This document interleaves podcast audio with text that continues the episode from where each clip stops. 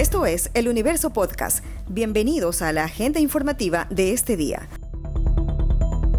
Hoy es viernes 21 de enero de 2022. Lo saluda Juan Pablo Pérez. El pasado miércoles se registró un pico de levantamiento de cadáveres extrahospitalarios asociados a la pandemia de coronavirus en Quito. Ese día hubo tres casos y en lo que va del mes van 19. Así lo confirmó José Guevara, coordinador encargado para los eventos de COVID durante la pandemia de la Empresa Pública Metropolitana de Gestión Integral de Residuos Sólidos. Esa institución recoge cuerpos de domicilios en la vía pública y en centros de salud. De los nueve casos registrados en este mes, cuatro corresponden a adultos mayores, es decir, mayores de 65 años. Además, dos personas de entre 50 y 64 años y tres de 20 a 49 años, según datos de la mencionada empresa. Considerado uno de los principales atractivos turísticos de Guayaquil, el Cerro Santa Ana fue blanco otra vez de la delincuencia. Un hombre de Países Bajos que departía en un bar con su novia y otra mujer es una de las víctimas más recientes que murió luego de que un antisocial le disparó mientras él y otro cómplice intentaban robar. Con su deceso suman 54 las muertes violentas que se han registrado en lo que va de enero en la zona 8, que comprende a Guayaquil, Durán y San Borondón, según cifras oficiales. La alcaldesa de Guayaquil, Cinta Viteri, aseguró que la responsabilidad absoluta del control de la delincuencia en el país es del gobierno central. En la sesión de Consejo Cantonal, la alcaldesa aseguró que la próxima semana pedirá resultados al Ministerio de Gobierno y a la Gobernación de Guayas por los recursos que Guayaquil ha entregado en estos años para combatir la inseguridad. Bajo tres fases se desarrollan los trabajos de remediación en la zona del Socavón, que generó una evacuación en una zona de Saruma, en la provincia de El Oro, en diciembre pasado.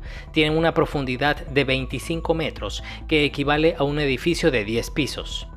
El viceministro de Minas, Javier Vera, estimó que hasta el 15 de diciembre de este año se prevé que termine la remediación en sus tres fases. La primera fase de remediación será desde la calle Colón al municipio. La fase 2 abarcará trabajos desde la zona del municipio hasta la calle Gonzalo Pizarro en el sur. Una fase 3 de los trabajos será desde la calle de la Inmaculada hasta el Coliseo Municipal.